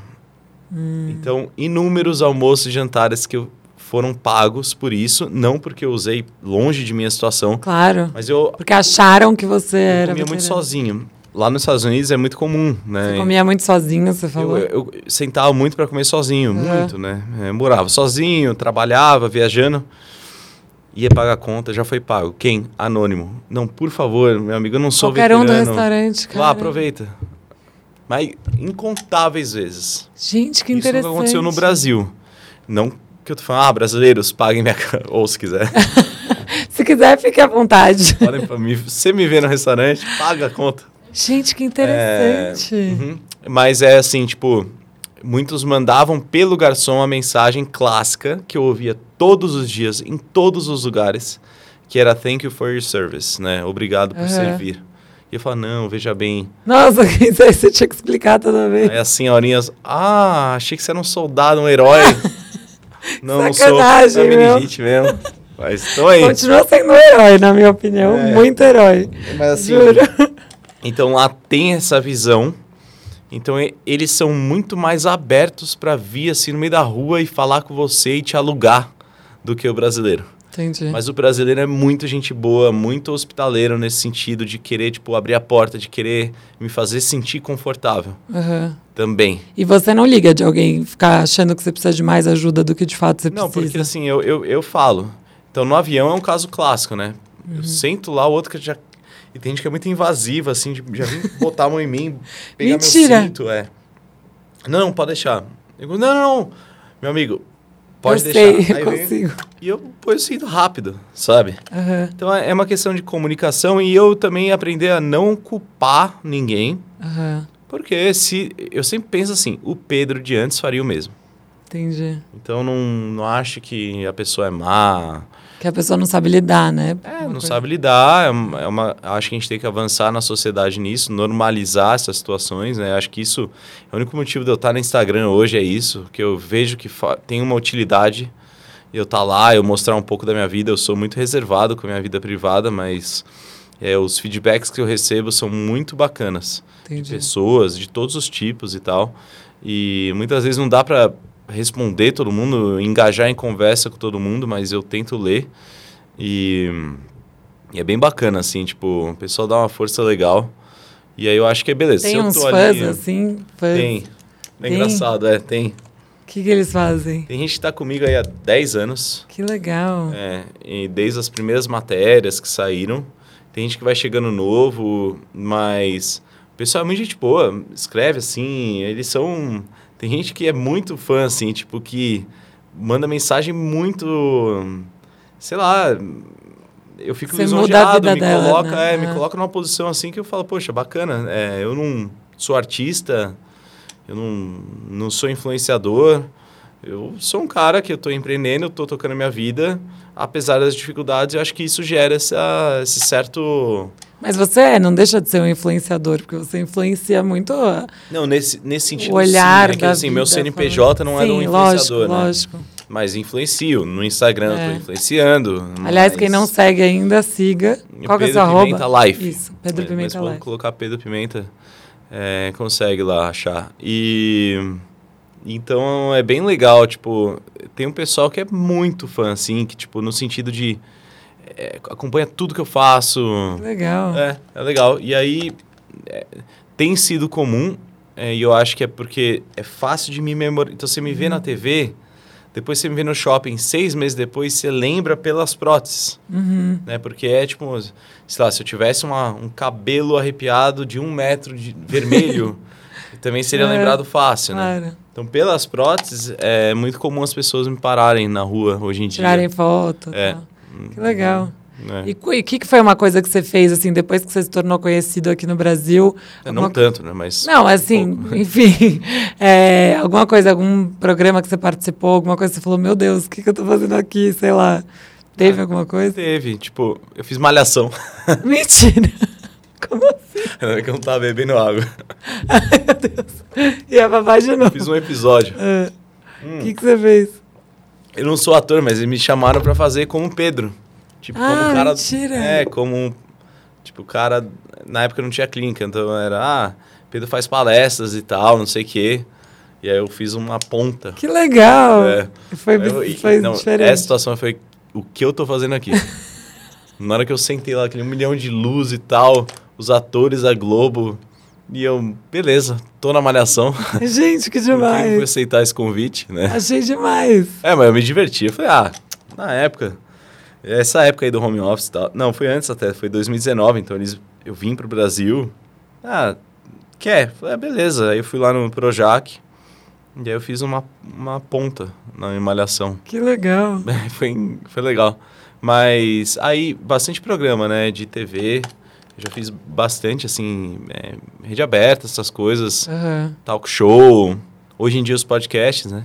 Mas é, eu acho legal, ah, eu gosto de conversar, de se eu puder é, eu tenho um prazer muito grande de transformar algo que foi muito negativo, né? No começo da nossa conversa foi muito pesada, né? Em algo que hoje é positivo. É isso surreal é essa sua habilidade mesmo. É, tipo, hoje tá muito corrida, então é, eu aqui e ali eu vou e tal, mas o foco total é, é na clínica, né? Entendi. né, em fazê-la crescer e também causar esses impactos que eu acho que tem a ver com legislação, tem a ver com um monte de coisa aí, para a gente também tem a ver com educação, para a gente construir uma indústria que não existe e atender mais gente e aumentar o acesso. É. Demais. Hoje a clínica 40% é de vem de pessoas ali de classes menos favorecidas. Jura? Que máximo. É, já é metade praticamente. Então, não é algo elitizado, é algo super democrático. É importante falar isso, né? As é pessoas algo imaginam. super democrático e tal. Que demais. E, e aí o foco total é isso, é, pô, como que eu maximizo esse impacto? Aí, quando dá, eu vou nas, nos programas. Agora, muita coisa nesse lado do lado mais empreendedor. Então, Entendi. muito dessa parte dessa mídia de negócios eu tenho ido. Entendi. É, esse mês agora, pode falar nome? Pode. Na, vai sair matéria na Isto é Dinheiro, no Brasil Journal. Que legal. Fiz ontem. É, então tá pegando muito esse lado. Tava na exame, CEO Talks. Então tá pegando bastante esse lado e é um lado que eu gosto de falar. Eu acho que eu não sou um grande CEO Uhum. com 30 anos de carreira, mas é, lá no LinkedIn também o tom é um pouco mais do tom de tipo, pô, empreendendo vindo de um background de diversidade, né? Como que é empreender vindo, se quiser chamar de uma minoria, né? Por ser né? Uhum. PCD. Então, é, tem sido bem bacana. Bem legal. Está na Globo também, né? Na propaganda. Ah, é, esse mês. Ah, tá na propaganda? É isso que tá me, me parando no- nos elevadores da vida aí e tal, restaurante. Agora é isso. É a é dezembro inteiro, tipo, o intervalo da novela. Que, que propaganda intervalo que você fez? fantástico do Vai. É o Ah. Vamos Ativar Empreendedorismo, que é o Globo com Bradesco. Que legal. Me selecionaram, eu fui, gravei. É um minuto. Passa, tipo, 10 vezes, 7, 10 vezes ao dia. Durante o mês de dezembro Bastante. inteiro. Passou no intervalo de jogo da Caramba. Copa, tá passando no Fantástico, tá passando. É bem legal. E é todo futurístico, assim. A temática que eles fizeram, sabe? É super legal. Agora Ai, é vou isso que tá tentar te ver. Que legal. É isso. Hoje eu fui almoçar lá, umas três pessoas comentaram. E eu não, não vejo TV, então. Eu vi o arquivo, tem o vídeo aqui. Mas. Eu quero ver eu depois, não, eu me não cheguei a me ver na TV. Acho que uma vez eu estava num restaurante, tava Globo lá e eu passei. Mas passa aí na, na programação. Que legal. É, Tô né? vendo você toda hora, já não aguento.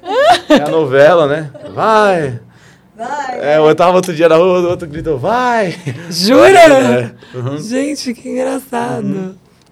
A propaganda é super legal e é um tema importante. Eu, eu, eu acredito muito nisso, assim, na pessoa com deficiência, ela não se colocar nessa caixinha, né, de, de café com leite, de empreender, de abrir empresa, de ter sucesso, de ajudar o próximo, de casar, de se quiser formar uma família, né? Esse é um exemplo que Você eu casou, inclusive, também. agora, é legal falar. Casei com a Marcela, né? A gente casou agora em junho desse ano. E nós estamos lá super bem, ela no trabalho dela, eu, eu no meu. Agora a gente está abrindo um, um negócio em conjunto, Ai, que massa. um negócio físico mesmo. Em breve eu vou comunicar, é outra área, não tem nada a ver com prótese nem com medicina. Gente, o cara é empreendedor mesmo. É, é, é, o negócio é.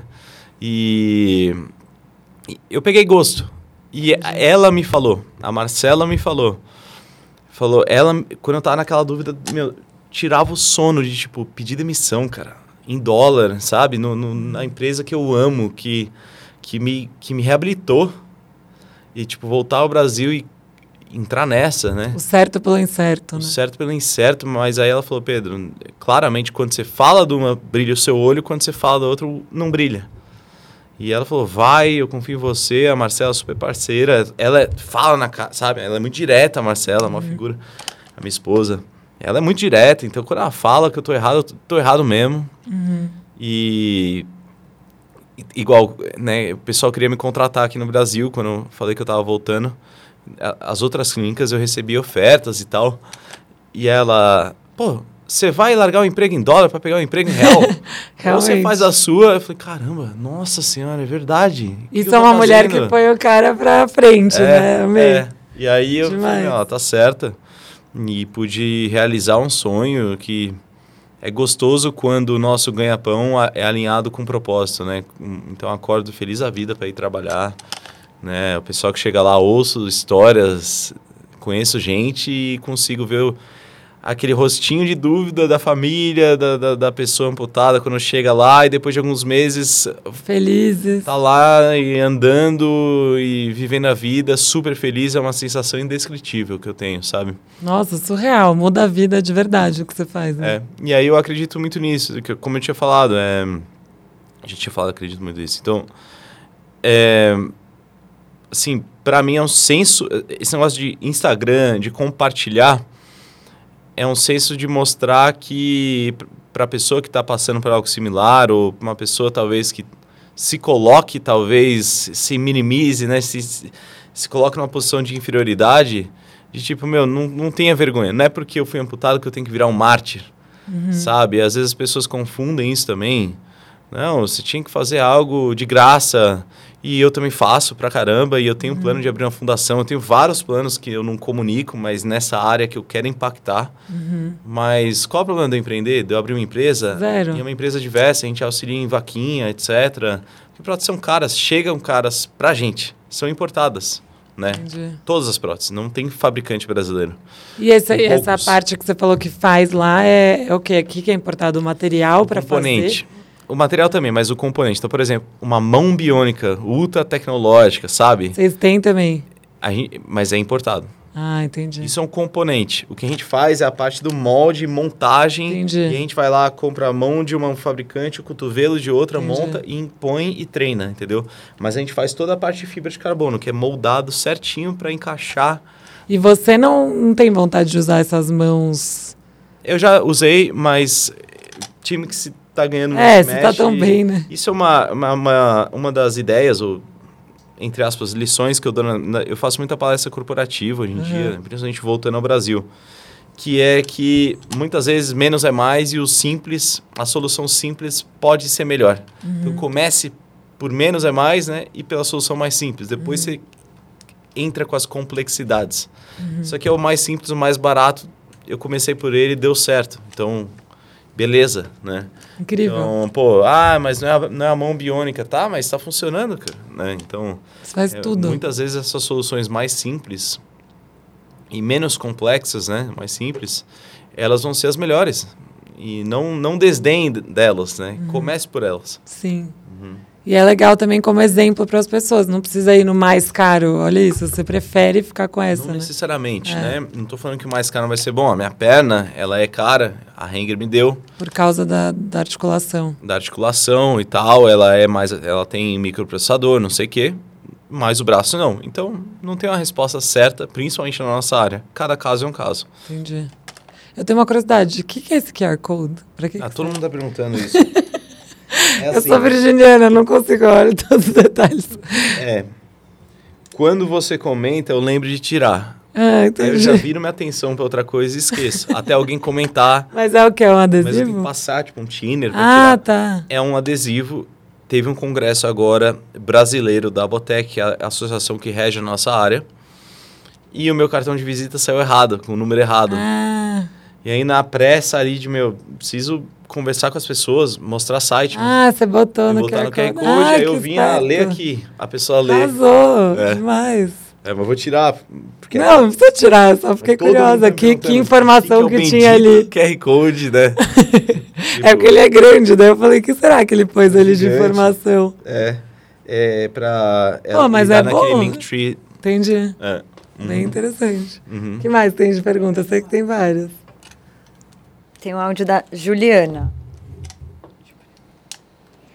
Oi, Fabi. Oi, Pedro. Meu nome é Juliana e eu queria saber se você já deixou de fazer, sei lá, por exemplo, uma viagem com medo de não ter acessibilidade ou com medo de você não se sentir confortável.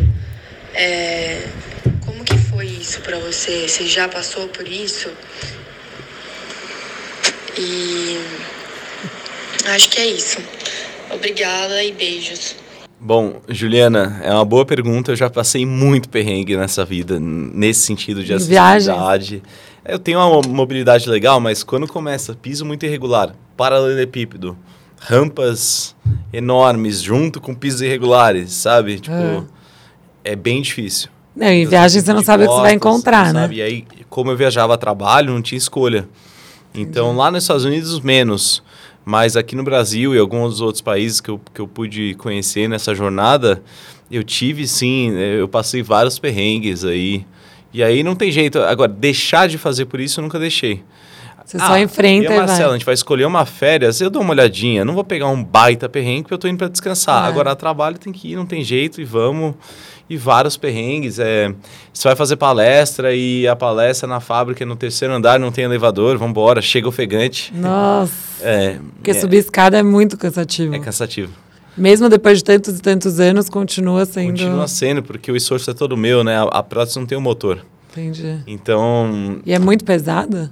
8 quilos cada perna. Caramba! Tipo, o dia inteiro. É como se estivesse fazendo um leg press, sei lá, com quantos quilos o equivalente. Meu O Deus! dia inteiro, 8 quilos cada lado. Nossa, é Aí muito tenho que pesado. me cuidar muito bem. Eu faço. é, eu faço treino funcional com o Anderson. Mandar um abraço pro Anderson, arroba TryRunners. Ele é o cara top pra quem quer fazer triatlo. Olha que legal. Gente boa pra caramba. É. Mas e- você não quer fazer triatlo? Não. Ah, tá que susto. Eu ia falar, meu, não é possível. Não, tô louco, tá louco. Não, é porque ele manja muito e eu faço um treino. Pô, eu, eu tive uma contusão esse mês passado. Eu peguei, eu peguei não, desenvolvi uma é, sacroilite. Então é aqui nas costas, aqui onde passa o ciático, Sei. tipo onde Nossa, a bacia, dói. sabe o buraquinho aqui da, da, da covinha da, da lombar? Ali. Sei. Aí eu ia sentar. Quando eu ia sentar, chegava, dobrava uns 30 graus, eu travava e dava um Nossa. choque no meu ciático, que ia até tipo o pé que eu não tenho. Nossa! É, aí com o Anderson lá, soltando, alongamento, fortalecimento de core. Então eu faço um trabalho contínuo com ele. é, e também tento me alimentar mais ou menos bem, apesar que o Brasil é tipo Matrix, né? E desviando da- das comidas boas É, aqui. difícil. Lá era muito mais fácil. É, então eu tenho que ter essa preocupação. Eu nem sei como surgiu esse assunto, mas é, é válido falar, tipo, muito grande, com pele, hidratante à noite, Bepantol, não sei o quê. é, personal, quiro, é, às Você vezes eu passo em super. quiro. Muito. Porque isso senão eu aqui também deve ser pesado, muito. né? Chega no final do dia, eu tô Tá arrebentado. moído, assim. Nossa, moído. Agora Todo você dia. falou uma coisa que eu, que eu fiquei curiosa. É, você falou que você sentiu a dor até no pé que você não tem. Você tem uma sensação de ter os membros? É, não foi modo de dizer, na verdade, você isso é sente verdade. mesmo? Então, porque eu já tinha escutado que sente. Sensação Como é que fantasma. chama? É isso aí. Continua a sensação Você fantasma do membro isso mesmo? amputado. Sinto. Todo amputado Até vai hoje? sentir. Tem amputados que têm dor nesse membro. Pode ser queimadura, esmagamento, pontada. Isso é, tem que ser tratado. Eu tenho poucas disso, mas eu tenho uma sensação assim, é, é- como explicar? Parece que tá passando choque o dia inteiro. Caramba. Parece estar eletrificado, formigando. É só quando eu penso que realmente eu. Mas tá lá, muito lá, tipo, total lá. Você sente que tá lá. Eu sinto a unha do mindinho, tipo, eu consigo apontar na sua unha onde eu tô sentindo hum, alguma coisinha diferente. Caramba! Perfeito. Então, por exemplo, essa lesão que eu tive, que dá no ciático, literalmente o ciático é um nervo que começa aqui e vai até lá a ponta do dedo, né? É, Aí você sente do ciático indo até lá embaixo. Tipo, aquelas massagens. é, No caso, o irmão do Anderson, Fernando, é massoterapeuta ferrado, assim, tipo, um dos melhores do Brasil. O cara aperta que você chora, você chega a desmaiar, mas resolve. Nossa, que Se ele desespero. aperta umas partes da minha coxa, Você sente lá embaixo. Sinto no pé. Tipo, choque, assim. Pá! Negócio. É. Gente, que loucura! Uhum. É, porque quando você falou, eu falei, gente, será que sente mesmo isso? Eu achava que era mais quando acontece e depois de um tempo passa, mas então é pra sempre mesmo. Pra sempre. Gente, A dor que não é. Assim. A dor que a gente tem que ir resolver, mas a sensação você não resolve. Tá lá. E o cérebro não entende, também. né? Tipo assim, pensa.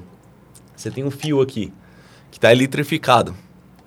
Né? Você corta ele, ele, continua, ele tá mandando. aham. Ele tá tentando receber, né? Entender. Gente. Uhum. E aí?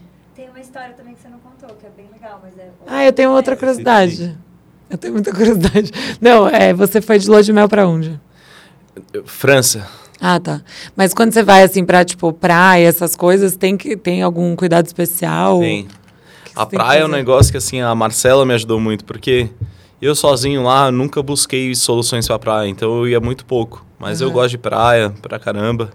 E com a Marcela a gente falou, meu, vamos atrás de solução. E aí tendo a clínica facilita muito, que eu consigo falar com o fornecedor, fazer uns experimentos e tal.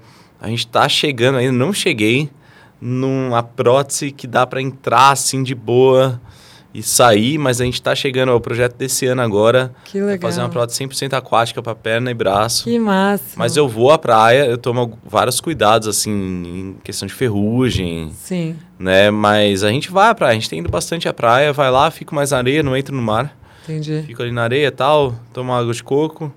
É, a parte do calor e da dissipação de calor é muito importante para mim, porque a gente sua muito nos punhos e nos tornozelos, né? Então, nesse caso, eu perdi o radiador. Ah. Eu sinto muito mais calor do que normal. Então, eu tô lá na praia no calorzão, eu tento ficar na sombra. E eu tento estar tá sempre assim, tipo, tomando algo gelado, com a cabeça molhada. Uhum. É, eu vou no chuveiro, aí sim, no, no, chuveiro ali eu posso ir. E aí eu... tal. E aí eu consigo ali... Esse ano a gente foi ali para o Nordeste. É, eu fui fazer palestra, eu fui duas vezes. Aí eu levei ela. E e depois a gente acabou alugando uma casa lá com amigos e ficamos uns cinco dias lá, mini férias. E deu pra, pra ir super bem. O ah, vento cara. ajuda muito, né? né pra mim.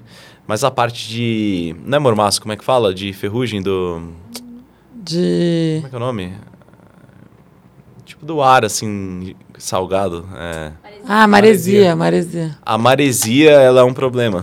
Ah, entendi. Tipo, eu volto. Mentira. É, aí tem que passar os WD, mas aí tendo a, a, clínica é legal, porque eu vou lá, pô, me ajuda aí um pouquinho, desmonta tal, deixa tudo. Então existe uma. Mas agora. Agora você está desenvolvendo alguma é, coisa. Desenvolver. Que legal. vai ser melhor para tipo piscina, assim. Tá num churrasco, dá para entrar na piscina tal, continuar com as próteses sem. Sim. Né? E para dormir você tira, tira também. Tira sempre. Tiro tudo, higienizo, tomo banho e até para descansar, né? Entendi. Né? Aí dia seguinte, 8 da manhã, coloco. Ah, entendi. Todo dia, sem sábado, domingo, feriado. É, porque você se vira Senão 100%. Ah, entendi. Uhum. A história que você não contou é do show. Do ACDC. É. Que que eu... É legal, que ele foi no show. É porque né? o show do ACDC, ele é tipo só para é explicar, a Bárbara conhece ele de antes, então é. por, isso que eu, por isso que ela tá sugerindo essa história, porque ela já sabe. A gente gravou o vídeo, né, também sobre. Ai, meu Deus, quase é, O show do ACDC, ele... Sim, a banda ACDC, ela representa muito para mim. Desde pequeno, eu sou muito fã. Eu era mais, então, tipo, adolescência, aquele espírito adolescente que é mais cru e elétrico, né? O ACDC foi o que eu achei que me representava. Uhum. E eu tocava guitarra. Eu sou um cara que eu gosto de coisa antiga. Às vezes lanço umas gírias antigas também, faz A parte. A gente já percebeu. É, e eu gosto de rock clássico, né? E eu gostava de ACT muito. E eu tocava guitarra, eu tocava todas as músicas do ACT. Eu ficava tirando em casa. E meu maior sonho, sonho mesmo, era ir no show do ACDC. Esse era o meu maior sonho. Era uma coisa que, assim, se eu pudesse escolher qualquer coisa na vida aos meus 14 anos, era ir no show do ACDC. Uhum. O problema é que esse ACDC não veio ao Brasil. Eles vieram em 96, aí lançaram um álbum em 2003, não vieram, lançaram em 2008 e começou o rumor. 2009 eu entro no hospital, na hora que eu acordo do coma, vem meu irmão chorando com o jornal, duas folhas, show do ACDC, estádio do Morumbi, 20 e 7 de novembro. E que dia que você entrou no hospital? 11 de setembro, 12 ah. de setembro. Sintomas assim, de Assim, muito, muito recente. Tinha, tinha acabado de ser amputado. Caramba. Tava com acesso ainda intravenoso, os enxertos de pele recém pegados ali, ainda com muita. E tipo, na hora que eu. Mas quando eu acordei do coma, né, que ele me trouxe, eu ainda tinha, né? Eu não tinha sido amputado ainda. Foi tipo, uhum. sei lá, 19 de setembro. É, meu irmão trouxe o jornal e eu falei, cara, pendura aí atrás que eu vou atrás. Meu irmão, não, Pedro, você é louco, cara. Você tá debilitado, tipo, antes de ser amputado. E chorando assim, falei, cara, pendura aí. Pendurou. Todo dia os médicos entravam e falavam, eu quero ir nesse show.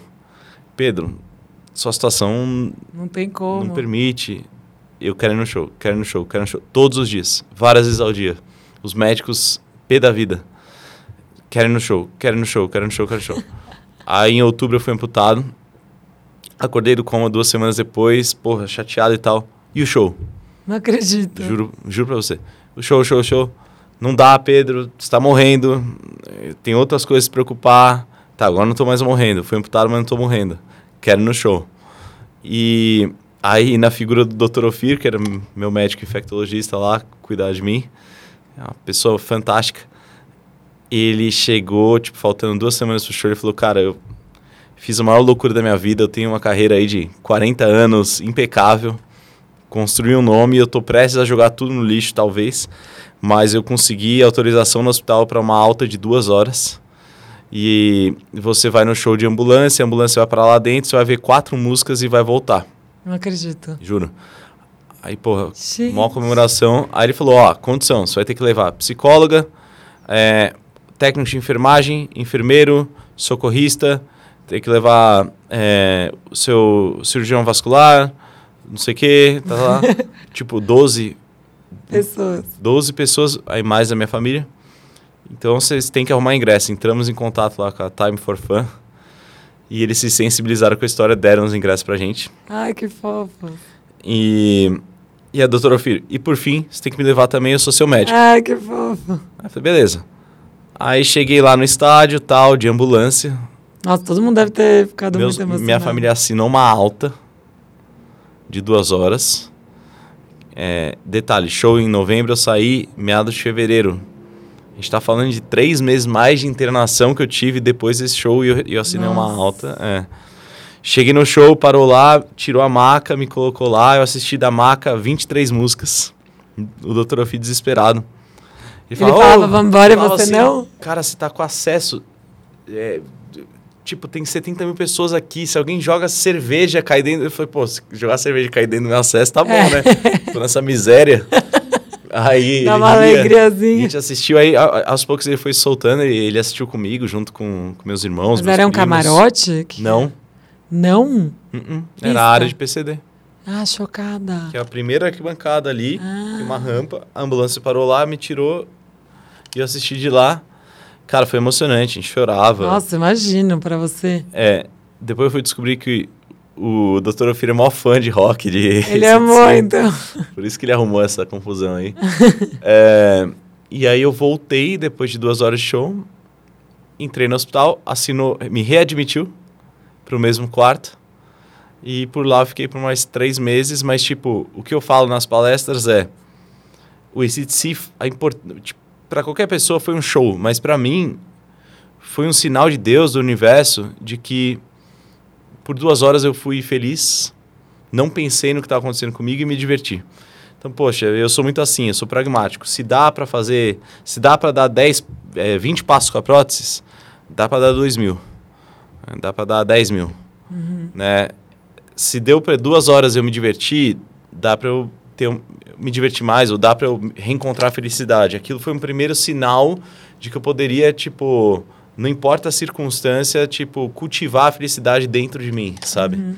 E, Que e foi inesquecível. Aí 2016, talvez, 17, eu voltei ao show do CDC em Miami, que eu morava lá massa. perto, com um amigo meu, cumpri promessa, assisti o show de pé, três horas, Gente, que demais. é, e, tipo, pra cumprir a promessa. Eu não fui de pista, que a pista do CDC é muito louco, né? Tipo, É, todo mundo empurra, pulando. empurra, é. maluco.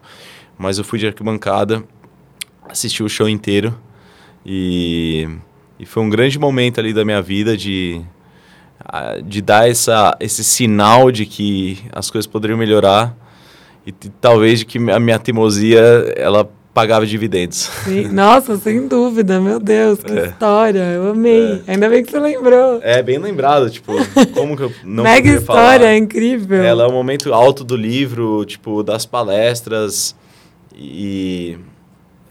É, Nossa, comovente, eu fiquei até É. emocionada. Impressionante. aí, em off, não põe isso, mas, tipo, as minhas palestras hoje terminam com Back in Black.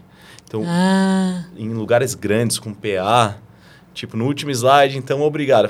Aí, tch, tch, Tam, aí toca. Que animal. É animal. A galera, tipo, chora, levanta. Nossa. E o audiovisual, né, impacta muito. Sim. Então, tem um tema de CDC a palestra. Bem que legal. animal. Que animal. Não é surpresa.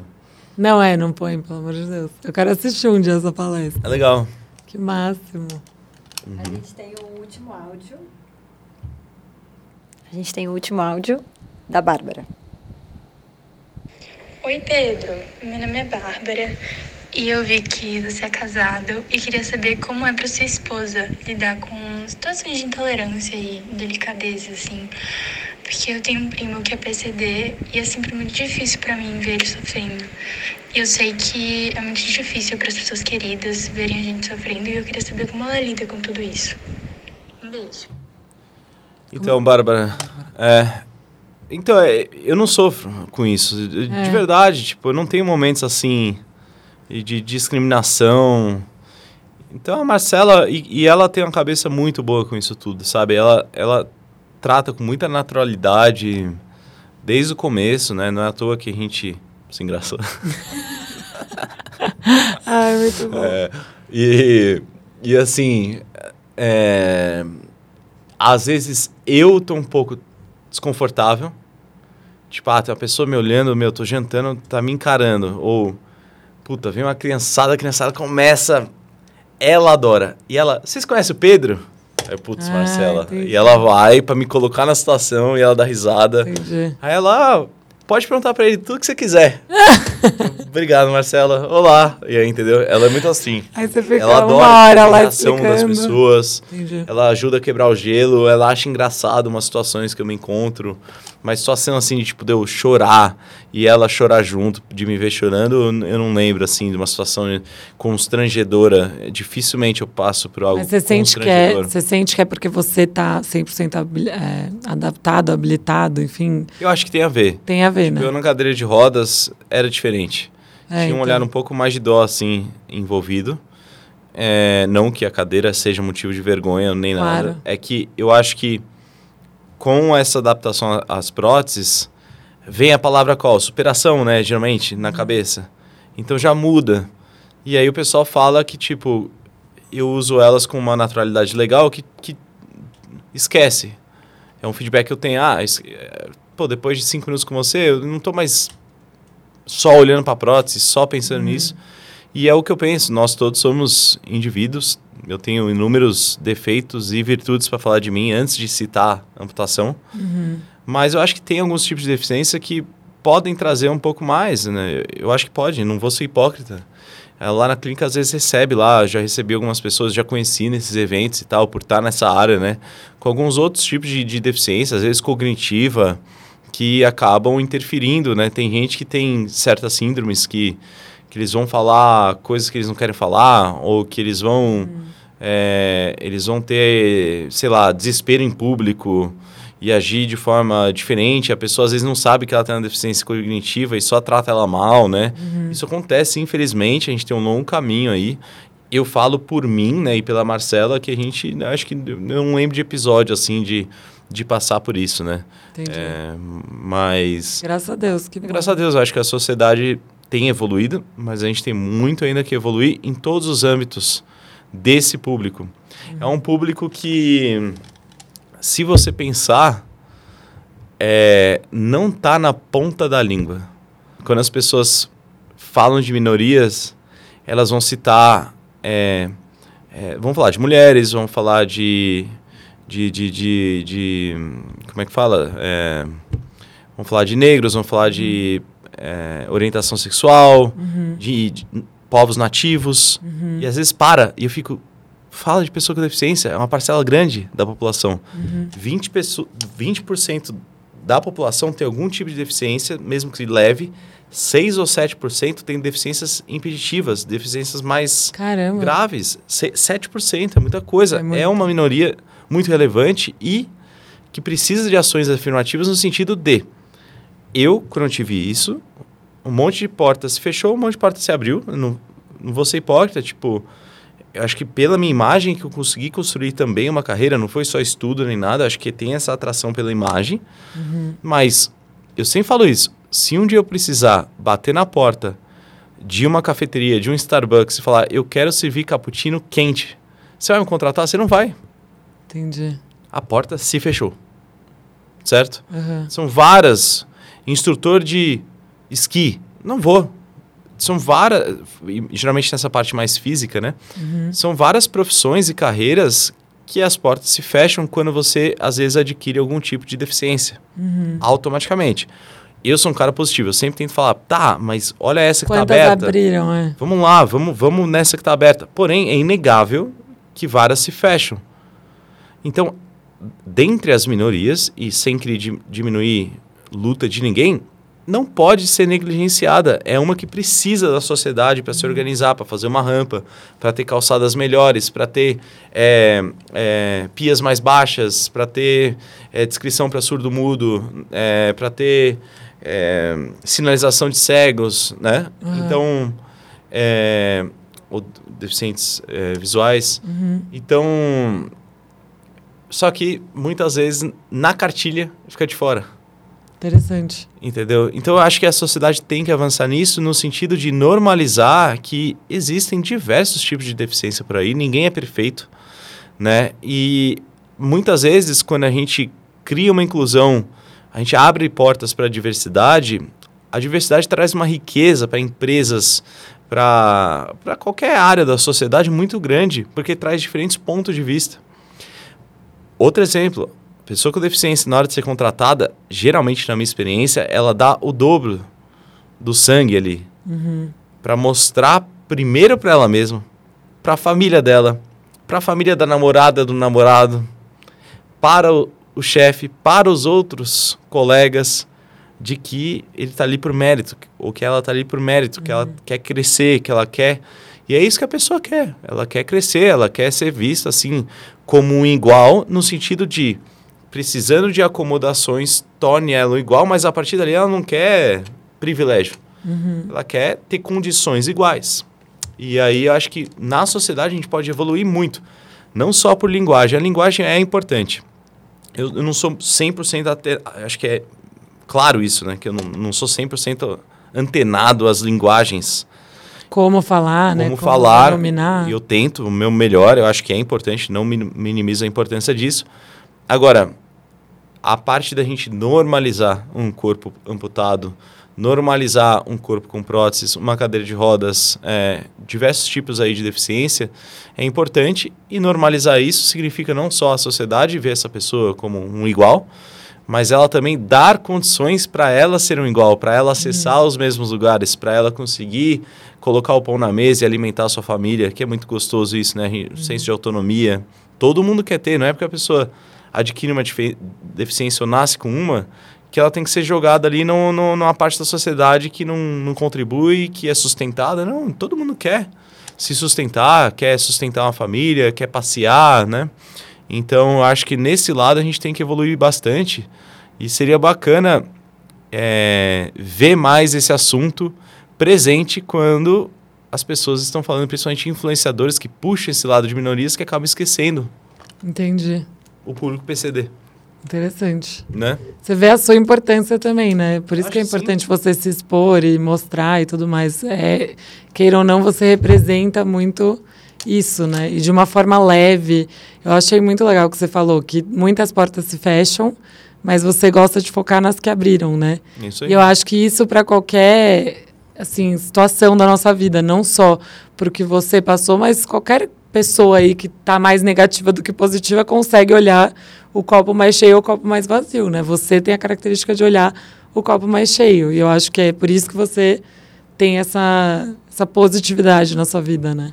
É isso aí. É muito lindo isso, muito legal. Uhum. Incrível. É isso, né? Ah, eu nem queria acabar, tá demais. Você é demais. eu Obrigado tô assim, mais fã ainda. Obrigado. Juro, eu sei que você fala, ai, não sou, eu sou uma pessoa normal e tal, mas é que é, é, não tem como não te admirar, assim, admirar toda, toda a sua história, tudo que você faz. Você realmente muda a vida das pessoas e é um exemplo mesmo, de verdade, parabéns. Muito obrigado, Fabi. Obrigado pelo espaço. Obrigado por poder conversar com a sua audiência aí que é grande. E podem contar comigo aí para o que precisar. Muito isso aí. legal. Vamos, vamos continuar acompanhando ele nas novas empreitadas, tudo. Muito isso aí. orgulho, de verdade.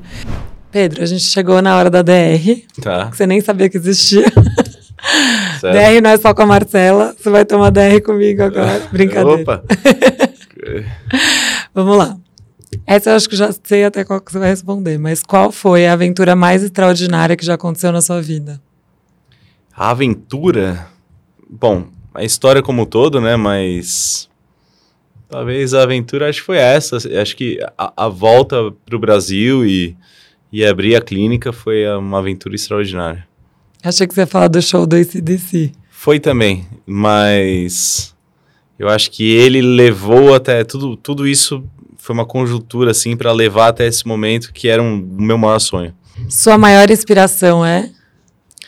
Minha maior inspiração. Eu acho que dentre todas, e daria para elencar várias, mas acho que meu pai. Ah, que legal. Uhum, Imagina ele ouvindo isso, que massa. uhum. O que mais te atrai numa pessoa? Mas me atrai uma pessoa, acho que em geral é. Eu, eu gosto de gente que tem algo para ensinar, né? É bacana aprender com as pessoas. Então, quando você conversa com alguém assim, que tem uma vivência legal, que tem uma história legal, não precisa nem ser culto, mas. Igual lá na clínica, eu ouço muitas histórias. É, é bem bacana isso. Me atrai pessoas com histórias legais. Legal. O que te faz perder confiança em alguém?